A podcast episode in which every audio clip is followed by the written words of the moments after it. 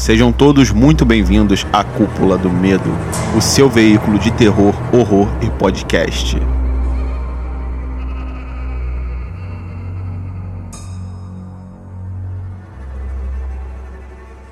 Está começando mais um Cúpula do Medo podcast. E no programa de hoje nós vamos falar sobre um filme cheio de reviravoltas e revelações inesperadas. O novo sucesso da Netflix, A Espreita do Mal. Meu nome é Gabriel e eu estou aqui hoje com Júnior Lima. Fala pessoal, ainda estou tentando entender como ICU se tornou a espreita do mal, mas tudo bem. Também está aqui conosco Igor Souza. Fala galera, e só quero lhes dizer para ter cuidado com o que os espreita. E por último, mas não menos importante, Anderson. E aí pessoal, eu só queria dizer que num filme de terror eu não seria a vítima. E agora vamos falar do filme. Igor Souza tem a sinopse para nos contar.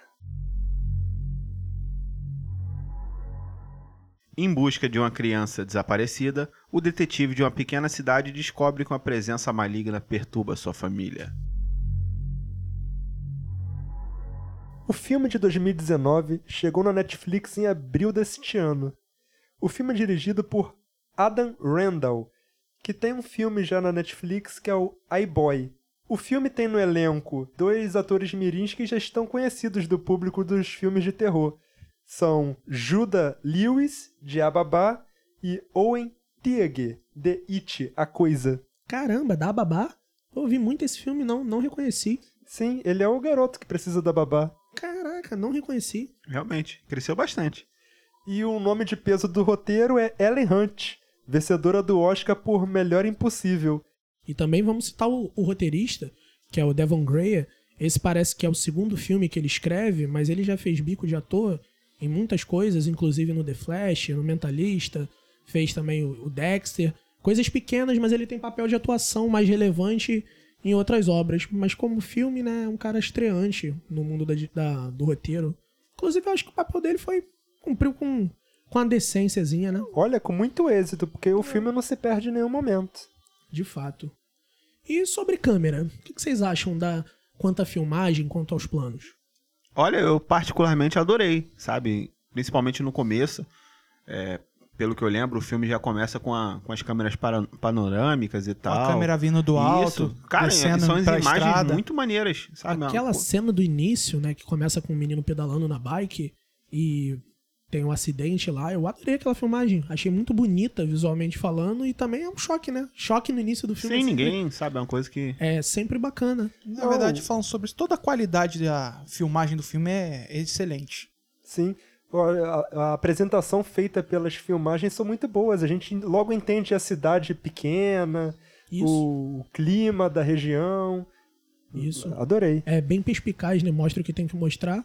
Mas quanto à técnica, eu não vi nada inovador, não. É, Não, é Comum, inovador, foi. realmente não é. foi, foi comum. Eu adorei também as cenas dentro da casa. As imagens bem densas, dando a entender, tipo, que realmente tem alguém à espreita, sabe? Isso eu curti bastante. É. A única coisa que eu queria mencionar sobre o visual é que eu achei interessante como que mesmo sendo colorido, que é bem colorido, ainda consegue ter uma- um certo clima de tensão. Eu não sei se essa tensão se dá exatamente pela filmagem ou se é pelo mistério, né, que a gente vê que existe e acaba ficando é, apreensivo, né, o thriller e o suspense da coisa. Mas eu acho legal quando algo colorido consegue trazer isso à tona. Eu acho que isso acontece porque muito do que a gente vê nas cenas do filme apresentadas, é, você consegue encaixar seu dia a dia nisso. A pessoa passando pela, pela cozinha. E se você parar pra olhar o mundo em volta, ele é realmente bem colorido, né? Tem uma mesa aqui na nossa frente cheia de coisas e cada uma tem uma cor diferente. Acho que isso, isso contacta muito com a gente, com o nosso dia a dia. E acaba que mostra, mostra o comum, o cotidiano. E Vamos agora para o enredo do filme. um enredo, né, que conta duas histórias do começo, que é a história da criança desaparecida, que você tem logo de cara, e a história da família, né, que tá com a, um estranhos acontecimentos na casa, né, parece que ela tá assombrada. Sim, vale ressaltar que a família vem passando por diversos problemas de conjugais. E isso, estão com problemas familiares, né, inclusive o pai e o filho estão bem distantes da mãe, né, o filho inclusive trata ela com muita truculência Sim. o tempo todo. Ele não tá lidando nem um pouco bem com os problemas da casa. Em simultâneo, o filme vai apresentando pra gente diversos sumiços estranhos que acontecem. A mãe acorda, sumiu uma caneca. Aí de vez em quando tem cena de alguém subindo ou descendo as escadas e a gente começa a perceber que tá sumindo retratos de dentro dos porta-retratos. Os porta-retratos ficam e somem só os retratos. E a gente começa a achar isso, isso tudo muito estranho, né? Até que mais pra frente tem uma cena da mãe não levar o menino na escola e ela liga pro pai, fala que quer conversar com ele, aí ele dá, fica cheio de ódio, Joga. o celular, Ele né? defestena o celular. Defenestra. Olha, Defenestra o Eu tentei ser culto, mas eu fui cultivado pela cultice desse outro rapaz. Você foi plantado no jarrinho, é isso aí. Mas é isso. Aí ele taca o celular pela janela, né? Pra quem não sabe o que é defenestrar. E aí na próxima cena aparece pra gente que na verdade o que aconteceu foi que a mãe traiu o pai.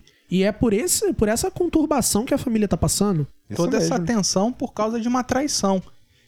E eu tava achando o garoto muito rude com a mãe, sabe? E sem motivo eu falei, cara, que moleque estúpido. Isso que contribuiu de fato pra gente ter o suspense, né? Da, Sim, da sim. cena. A gente fica, caraca, por que esse moleque tá sendo tão babaca? Aí na próxima cena, a mãe começa a escutar uns barulhos estranhos na casa e vai investigar o que que é.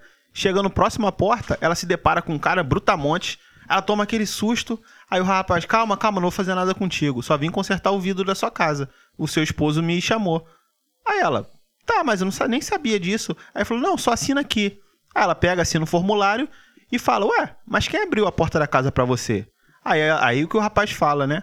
Não, foi sua filha. E ela é muito educada, por sinal. E aí faz a gente realmente pensar, né, que tem espírito dentro da casa. É a grande deixa do filme, né? Sim. Isso também vale mencionar que, pelo amor de Deus, se eu chego na minha casa, tô- a casa vazia e tem um cara consertando a janela, meu irmão, o negócio já ia ficar estreito ali. Eu já penso diferente. Se eu chego em casa e tem um cara consertando a janela quebrada ou fazendo uma faxina, eu vou agradecer. Vai apertar a mão do cara ainda, né? Seguindo, nós temos o amante da mãe também aparecendo na casa sem ser convidado, sem. Do nada o Pô, cara. mó nonsense, né? Pô, sem ser convidado. O amante vai aparecer na tua casa. Não só isso, desesperado de amores por ela. Não, eu te amo, eu quero Isso, ficar, vou com, ficar com você. você. E ela tava tentando se acertar com o marido, né? E aí acaba acontecendo um acidente quando algo acaba atingindo a cabeça deste amante e ele começa a sangrar e a mãe precisa fazer algo para conter o sangramento. E acaba levando ele para dentro da, Da casa, da casa para um almoxarifado, um porão, um alguma porão, coisa assim. isso. Isso e ali continuou acontecendo coisa sinistra, né?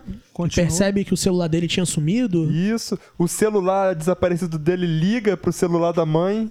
Aí ela volta pra casa, desesperada. tá- Tem uma música tocando no Vinil. No, no vinil. E nesse momento ela acha que o filho dela, que jogou é, a coisa na cabeça do amante, o filho dela que pegou o celular do É, cara. porque na verdade o filme faz a gente pensar desde o início que o moleque puto com a situação tá pregando, né? Várias peças. É, desde o início a gente faz, leva a gente a achar que é ele. Aí o amante fica sozinho lá no porão e a gente vê uma silhueta, né? E a gente começa a ver pela perspectiva da silhueta. Ela vem, se aproxima e dá uma puta porrada na cabeça do cara. Que aí, aquele ali já era, filho. Mais pra frente você vê, né, a mulher encontrando um amante morto, gritando, chamando desesperado o pai, né, o Greg, pra eles verem lá é, a situação. E aí ele fala, ela acha que é o filho dela, né, e fala pra ele, não, o que, que a gente vai fazer? E ele fala, ah, você sabe como é que vai acontecer se alguém descobrir isso aqui, né? E eles já vão lá pra esconder o corpo. Não, e nessa cena é muito interessante porque quando ele fala assim, eu pensei quando eu assisti o filme que ele ia entregar o filho. Falei, caraca, o cara é policial mesmo raiz, né? O filho matou, O cadeia. jeito frio que ele lida com a situação, tudo É, dá a entender é. que, é, meu filho é um criminoso, vai pra cadeia. Mas não. Ele vai, leva lá, enterra o cara, esconde, e depois disso eles ainda vão pra a busca, né, da criança que estava desaparecida desde o começo do filme. Logicamente, pra formar um álibi. Tem que ter. Tem que ter. E é engraçado que você para pra perceber que, apesar disso estar sempre implícito nas cenas, eles não falam muito desse sequestro durante as cenas do filme. É, bem um plano de fundo, né? Tem cena que a mãe tá em casa e liga a televisão e aquilo tá passando. E a gente tem, continua tendo assombração, né? A TV desligando sozinha. Ligando Essas desligando coisas sozinha, acontecem, as coisas- sempre brincando com uma história e com a outra história. E enquanto isso tudo acontece, a gente tem um outro corte de câmera que leva pro quarto do menino, onde ele tá lá jogando no computador à vontade.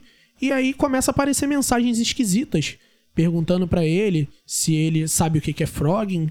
E aí ele começa a perguntar, né? Quem é que tá falando? A pessoa, e agora? Você já sabe? Aí ele fica curioso com aquilo, abre o YouTube, vai pesquisar e descobre o que que é. Enquanto isso, tem um plano de câmera muito maneiro, que a gente vê, né? É um clichê clássico de filme, que a câmera fica da perspectiva, vamos dizer assim, do computador, né? De trás do computador filmando pro menino. E a gente vê nas costas dele uma presença esquisita, né? Uma pessoa com uma máscara de sapo parada na porta. E aí a gente tem o corte que vai direto mostrar o primeiro plot twist do filme. Que já começa a contar mais uma história, mostrando que na verdade, na verdade não tinha assombração, não tinha demônio, espírito, nada do tipo, e eles estavam passando por frogging. Você ouvinte, sabe o que é frogging?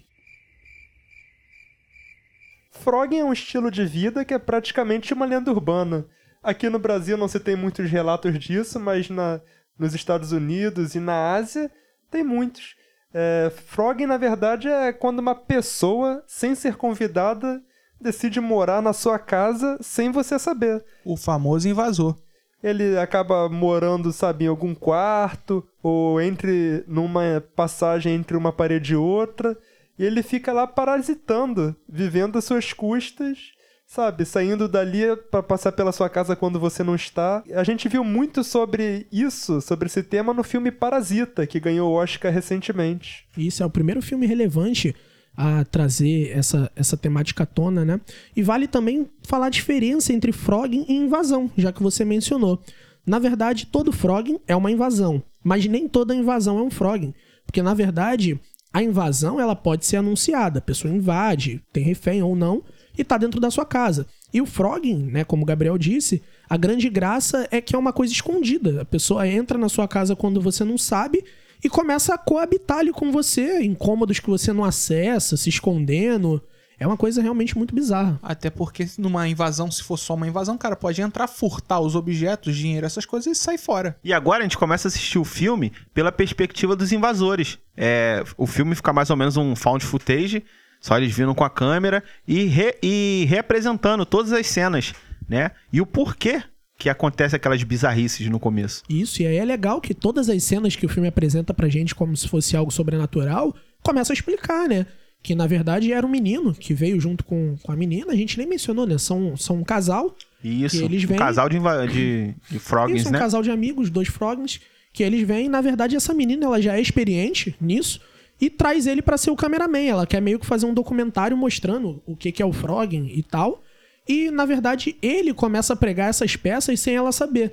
Ele começa a sumir com retrato e tal, ele que esconde o talher. E na verdade ele faz isso porque ele até reclama com ela, fala que não tem muita graça ficar ali à toa. E aí ele quer fingir que tá assombrando a família. Inclusive, ela retruca que a graça é viver lá, viver lá parasitando sem ninguém saber. Isso, isso. Ela quer fazer o frogging como é. Ele que quer ir no intuito de avacalhar. Ele parece que ele acha divertido viver os riscos de quase ser pego É, que acontece várias, várias vezes. várias né? vezes. Mas tu imagina como deve ser chato você ficar o dia todo sem fazer nada, nenhum barulho.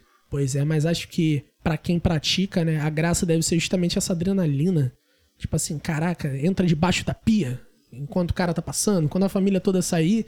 E é bizarro mostrando, né? Ela entra, aí começa a comer umas coisas, aí ela fala com o menino: Não, não come isso aí não, que isso daí eles reparam. Sabe? E faz a gente pensar, imagina, tu tá na tua casa e no outro dia você acorda, vai lá na, na geladeira, cadê meu bolo? Sumiu. Ela fala que você pode comer tudo que tem na casa, só não pode comer demais. Eles não podem perceber. No BBB teve isso, que o bolo sumiu também, mas parece que foi a Juliette. E aí a gente percebe outro clima esquentando dentro do filme, que é ele começando a passar dos limites, né? Com essas brincadeiras é, que param de ser coisas simples, né? Coisas bobas como desaparecer com um objeto, derrubar uma coisa, e começa a ficar umas coisas bizarras, né? O pai da família, ele toma remédio pra dormir, e aí mostra que ele vai no quarto do pai de madrugada, e aí mija em cima do cara todo, e aí no outro dia o cara acorda, se vê todo mijado, e acha estranho. E aí ele começa a fazer umas coisas muito bizarras que a gente assistindo no filme começa a se perguntar, caraca, por que, que esse cara tá sendo tão pentelho desse jeito? E vale lembrar que ele dopa a menina também, né? Pra poder ela não perceber que ele tá fazendo Isso, essas coisas à isso aí. noite. Ele usa o mesmo remédio do pai, bota acho que na água dela, e aí Isso. quando ela bebe e dorme, ele começa a avacalhar. É, e o pai também que tava tendo muitos problemas, né, com a investigação do desaparecimento dos rapazes, né? Então ele chegava em casa pra dormir. E aí ele lidava com todos esses problemas e até então que pareciam de origem sobrenatural. Aí conforme vai aumentando, né, essas brincadeiras que vão ficando mais pesadas, a menina começa a reclamar cada vez mais com ele, até o ponto que eles chegam a brigar. E ela olha para ele e fala: "Não, você é louco, que não sei o que". E vai sair, vai falar que vai ligar pra polícia, ele vai empurrar ela e ela vai bate com a cabeça e ele desesperado, né? Porque ela pagou, ele pega ela no colo, leva pro carro lá da família e tenta ligar o carro para levar ela pro hospital. Só que bem nessa hora, a família chega, né? E encontra um filho dopado e apagado na banheira, né? Que inclusive foi o motivo da menina ficar doida com ele e chamar de louco. Isso, que é na verdade uma continuação direta daquela cena que o menino tá no computador e tal. É porque esse filme ele faz muito cortes e a gente não sabe muito bem em que momento tá falando o quê. Qual é a cronologia, Isso, né? Isso, e toda hora tem reviravolta, o que torna a coisa um pouco difícil de compreender, mas é uma ligação direta. Então, os pais desesperados, né, botam o filho no carro e levam ele pro hospital, né? É, a mãe leva ele sozinha pro hospital e o pai fica na casa.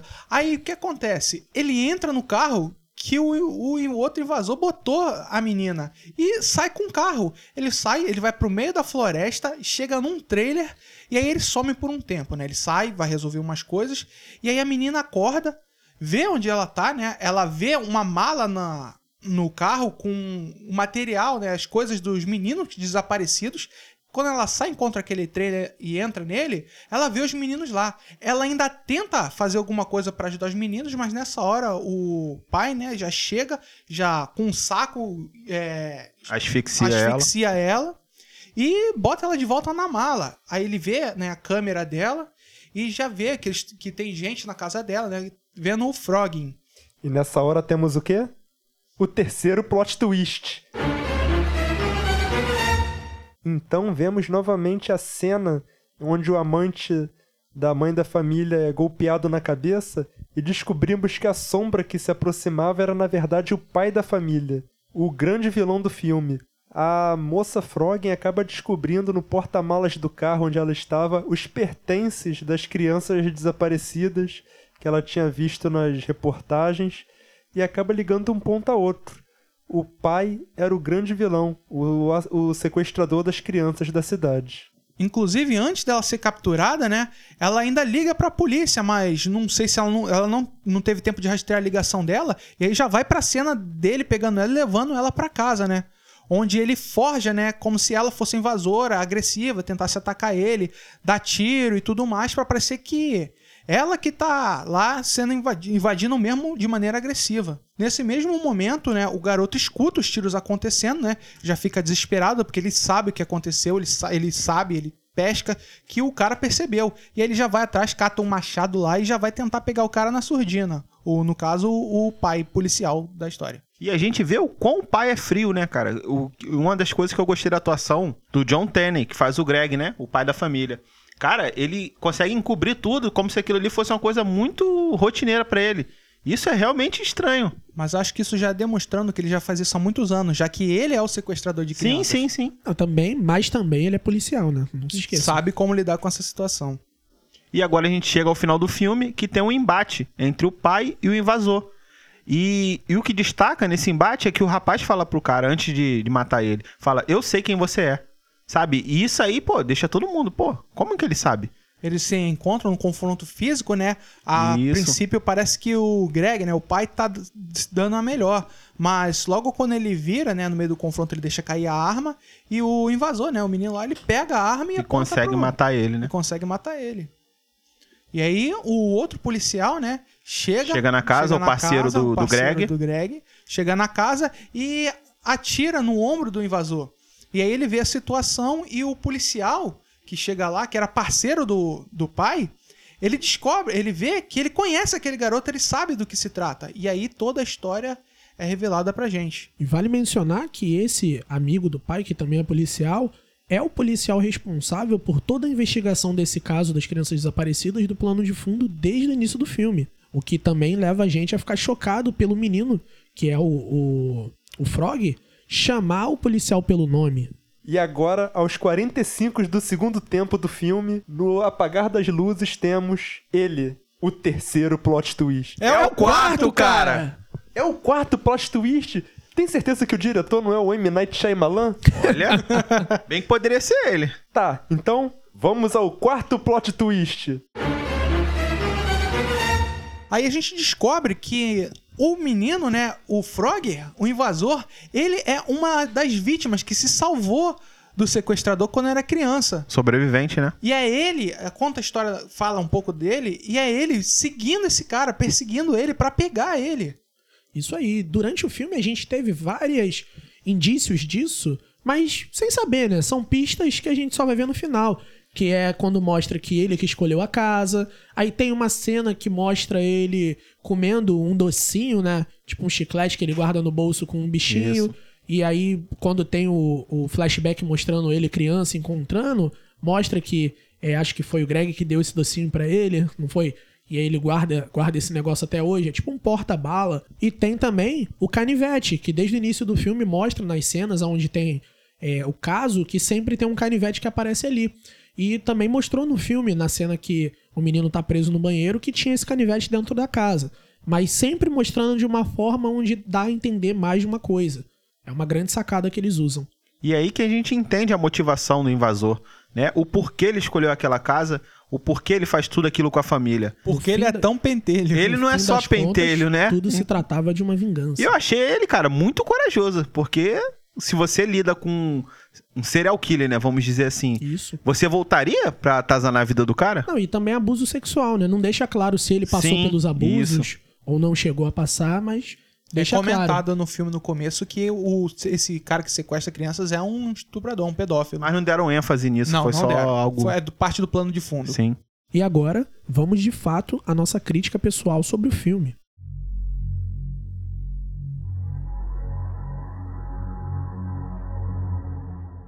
E direto, eu já vou começar fazendo uma puta reclamação, antes de falar dos acertos e dos erros do filme, sobre a máscara do filme.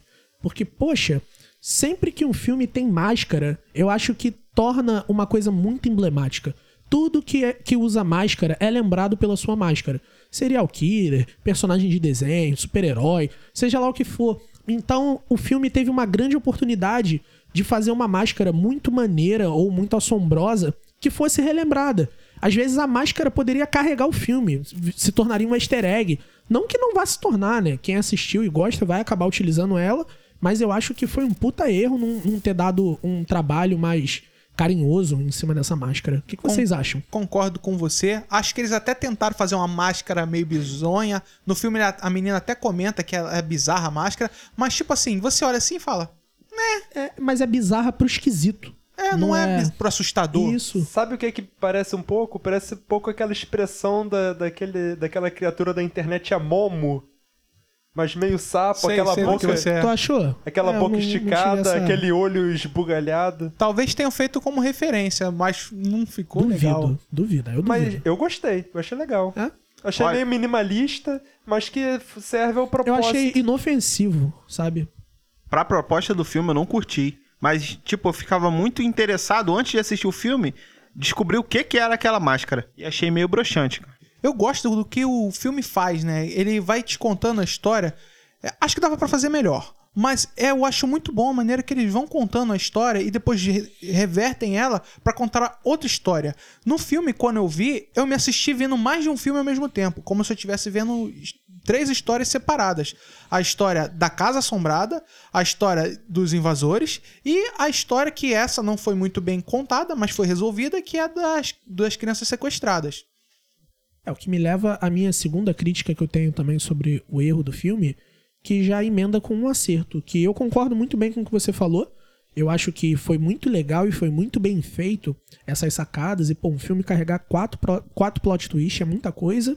Só que, como você já começou a dizer, eu acho que algumas dessas histórias foram muito mal desenvolvidas e certas coisas parece que forçou tanto pra ter um plot ali que acabou não dando o- a devida atenção. Como o próprio caso do sequestro, que foi o plano de fundo do filme todo, foi muito batido.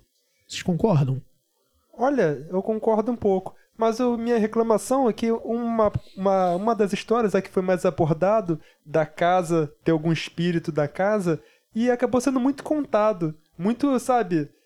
ficou tão óbvio que tinha algum espírito na casa pela direção que pra mim como espectador eu já sabia que não tinha.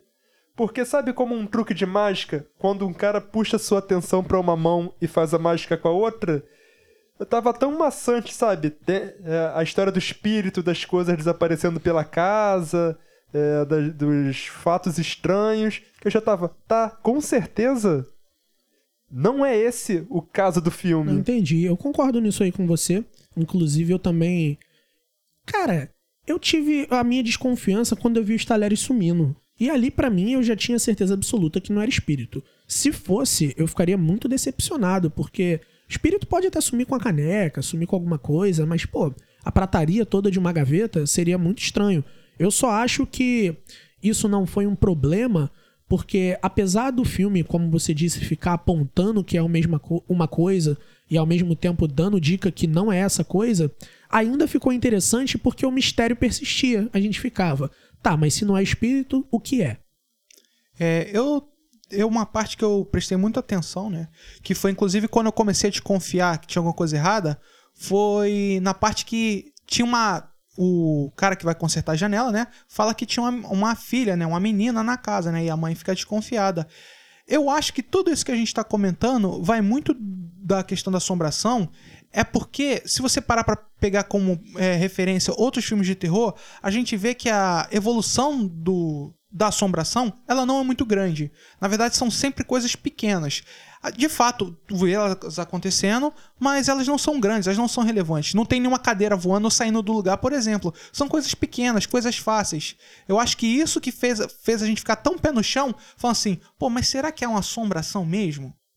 Não, isso que torna plausível, né? A explicação do filme. Sobre não ser assombração e ser o Frog. Porque se fosse uma coisa muito absurda, Pô, ninguém teria como... Até, eu lembro que quando tava eu e o Júnior assistindo o filme, a gente voltou, logo quando teve o plot do Frog, a gente voltou à cena inicial, onde o garoto é arremessado. E no, no decorrer do filme mostra que foi uma corda, ele veio em alta velocidade e a corda tava muito esticada. Verdade. Só que ele voou muito alto. A gente falou, porra, será? Vamos voltar lá pra gente ver. Porque ele tava correndo muito na bicicleta. isso aí é plausível, mas quando você vê a primeira vez, dá aquela impressão de que algo tá puxando ele. Olha, mas eu vou Exatamente. falar pra vocês, na cena do, do cara do vidro, que ele fala que a filha quebrou a porta, eu comprei a cena, cara.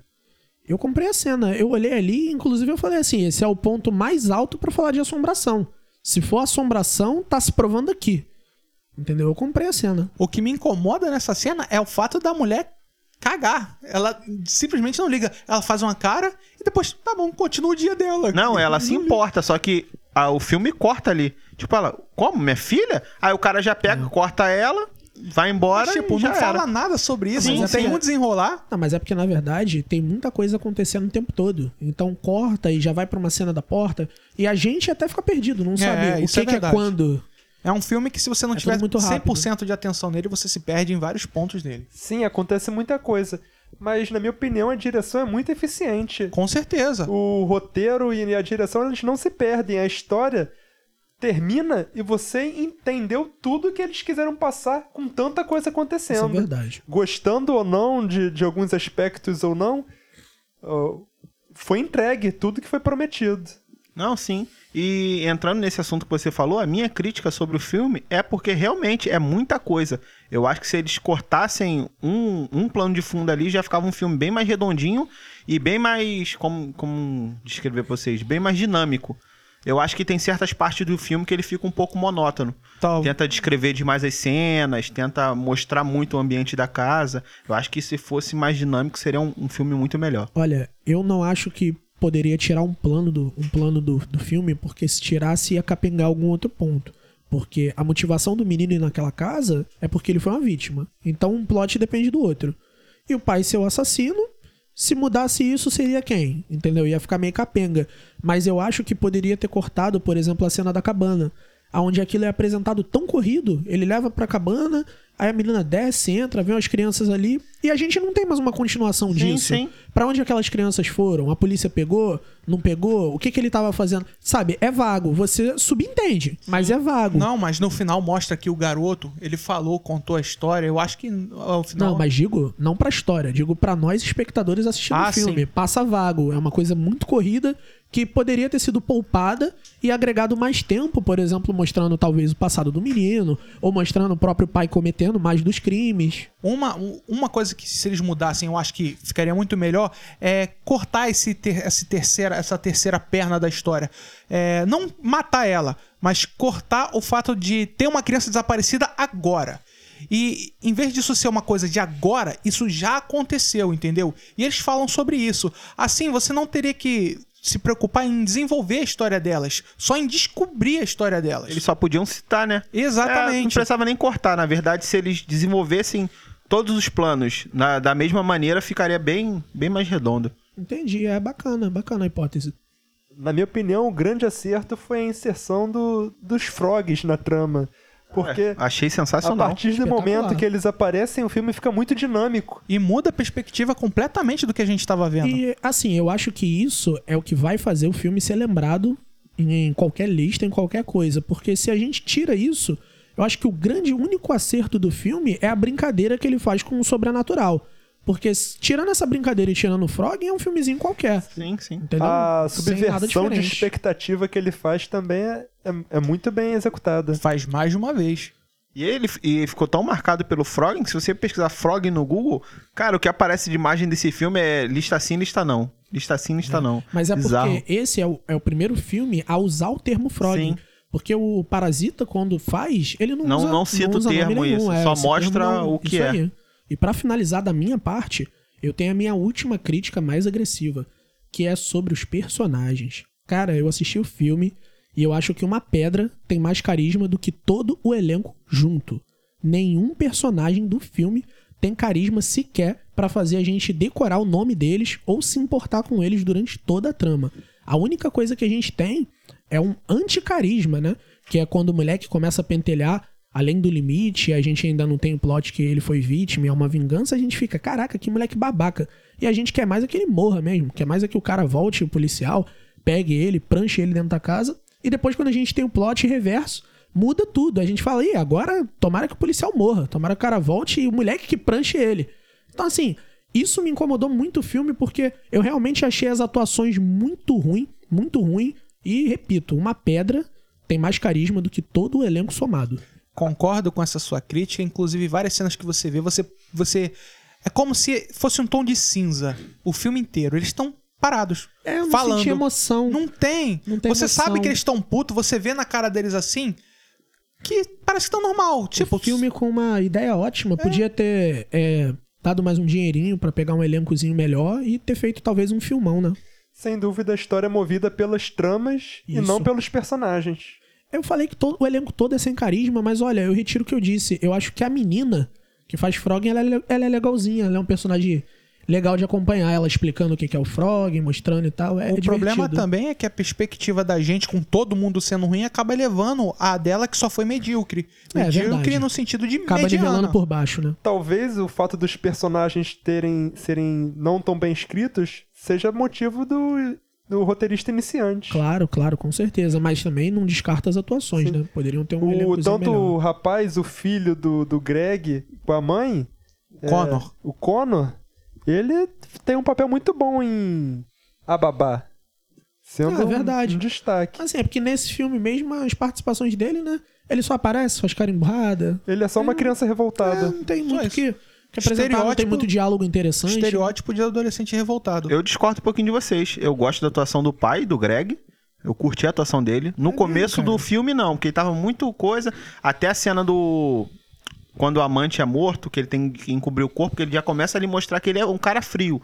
Tipo assim, pô, nem todo policial é frio que nem ele. Mas Sabe? pode ser que seja só a falta de habilidade de atuação dele. Não, mas aí você vê no, no decorrer da trama, né? O, como Não, ele é lida verdade. com as coisas. E e eu curti a atuação dele. Não, e a do, do rapaz do Connor também. E da menina, da Frog, também eu acho que. Eu acho vale que a melhor ressaltar. cena do Connor foi quando ele tava desacordado na banheira. Eu senti exatamente como se ele tivesse. eu falei, pô, ele tá atuando bem Foi muito fiel, foi muito Foi fiel. muito fiel. Então agora, vamos às considerações finais.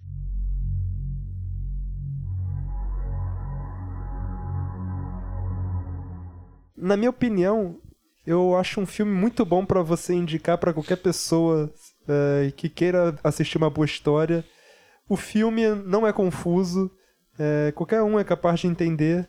É, eu gosto bastante de- dessa dinâmica dos plots, do jeito que eles são, do jeito que eles descorrem durante a história. Eu, de uma de 0 a 10, eu dou uma nota 8 pro filme. Ele tem alguns problemas, mas nada que ofenda ninguém. Então, pode indicar aí pra galera e vai fundo. Eu acho que o filme, ele realmente ele tem um, um plot muito bom, plots muito bons, né? Eu senti umas falhas durante o, a história sendo contada, mas nada que ofenda. Uma coisa que me incomodou que a gente não citou foi o próprio amante, que só chega lá e ama a mulher e pronto. É isso, e depois ele some e. e- Ele só aparece pra tomar uma paulada. É, Se ele isso. fosse descartado do ele filme, apanha, né? Ele toma canecada, depois Isso toma aí. paulada, e morre. acabou. Ele serve só pra uma conveniência de de roteiro. roteiro. Eu gosto muito também como a menina vai ficando cada vez mais Rapidinho. incomodada. Que vale uma lição de moral pra vocês ouvintes. Não sejam amantes.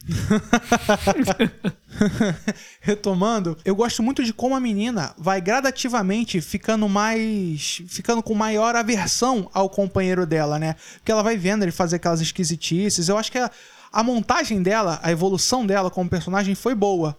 Não foi o que dá, melhor que dava pra ser, mas foi muito boa, assim. Me convenceu, sabe? Ela achando que ele tava. Não, você tá maluco, vou sair fora daqui. Eu gostei muito disso. É, eu gosto muito de como foi contado os últimos plots do filme, né? Porque na hora que eu descobri que o menino, né, o invasor, era um dos garotos sequestrados anos atrás, minha cabeça, boom, na hora, cara. Eu acho que é um filme muito bom. Eu acho que qualquer um pode assistir. Apesar de tudo que a gente falou, ele não é nada complicado.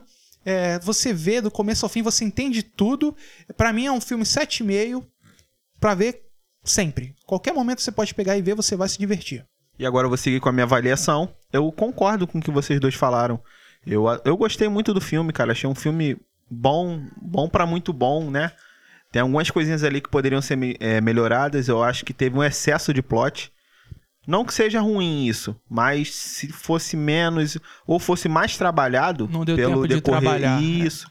Não, até deu tempo. Eu acho que ele focou muito em uma coisa e deixou outra de muito de plano de fundo. Eles acabam mostrando muito aquelas assombrações pequenas E- no começo isso, e entendeu? Isso, eu acho que eles mostram o lance do Froggen já com 40 para 50 minutos do filme, mais da metade. E, cara, atuações medianas, teve umas legais, outras, a maioria nem tanto. O filme tem um jogo de câmera bom, como a gente citou no começo. Tem uma fotografia maneira. Cara, é um filme também, assim, um filmão de domingo, sabe? Eu não vou assistir ele tão cedo. Eu acho que é um filme que dá pra você absorver bem, como os meninos explicaram. É um filme que não é difícil, cara. É, apesar de todos os plots, fica bem na sua cara. E nota também, acha que eu sigo a do antes, 7,5. É bem conclusivo, é um filme que fecha direitinho. E é isso. Pra mim, satisfatório. Bom, e a minha nota, apesar de eu ter tido duras críticas ao filme, eu ficaria com 6 ou 6,5. Eu só não dou uma nota maior porque eu acho que todo entretenimento ele precisa carregar algum tipo de mensagem. Né? Lição de moral, crítica, seja lá o que Mas for. ele entrega, cara. Sempre tem alarmes e câmeras de segurança na sua casa. É verdade, é verdade. Mas retomando o raciocínio, é, eu achei que o filme foi muito fraco nesse ponto de deixar alguma mensagem, alguma lição de moral. E eu acredito que quando falta isso, o filme precisa recompensar a gente com alguma outra coisa. Ação, terror, susto, comédia, seja lá o que for. E devido a essa atua- atuação muito endurecida, eu acabei não submergindo muito dentro do filme. Entendeu? Isso daí faltou muito pra mim. Mas, sobretudo, é o tipo de filme, por incrível que pareça, que eu espero assistir toda semana. É aquele filme que tem uma história, cumpre com a história, você assiste até o fim e não se decepciona. Porque hoje o nosso nível assim de filmes, vamos dizer, filmes de fim de semana, tem muito filme bom saindo por aí. Mas o nosso padrão assim de filmes é não ter uma coisa muito boa. A gente tem muita porcaria que aparece né, na Netflix, Amazon Prime, O por aí tempo vai. todo. Com certeza. Então, assim, hoje, quando eu vou ver um filme no final de semana com o pessoal, ou sozinho, eu só quero não me decepcionar. Quero ver um filme legalzinho, que eu vou me divertir e não vou passar raiva. Então, eu recomendo esse filme pra qualquer pessoa. Inclusive, ele tá na Netflix. Corre lá, assiste. E eu acho que, devido a ele ter muitas camadas, muitas histórias, isso acaba fazendo o filme ser satisfatório pra todo mundo. Porque, por exemplo, pra mim, a maior graça do filme é a brincadeira com o sobrenatural, desde o início. E eu já conversei com outro colega que não tá aqui, que também assistiu o filme, e ele falou que pra ele essa foi a parte mais chata. Ele disse que por ele poderia ter reduzido muito e aumentado em outras, o que eu discordo muito. Então isso mostra o quanto o gosto é variável, né? Então eu acho que o filme tem conteúdo para todo mundo que quiser assistir. Cada um vai se divertir com alguma coisa diferente. E eu encerro aí com uma nota 6,5 para não ser também muito baixo. É isso aí. Nem sempre a gente concorda com tudo, mas a gente concorda que é um bom filme. Exatamente. Isso aí é unânime. Assistam. Quero agradecer a todos vocês que estão escutando o nosso podcast até agora, que ficaram até o final. Se você está escutando nosso podcast pelo YouTube, comenta aí o que você achou do filme. É, não se esqueça de curtir e compartilhar. é, seguir o nosso site da Cúpula do Medo e as nossas redes sociais: Instagram e Facebook. Lembrando que em breve a gente vai estar inaugurando novas tags lá no nosso site: literatura, quadrinhos, vamos falar de mangá, vamos falar de anime, vamos falar de um monte de coisa interessante. Essa semana a gente já inaugurou a tag de games, já tem umas notícias bacanas lá. É isso aí. E até o nosso próximo podcast da Cúpula do Medo. Valeu! Valeu!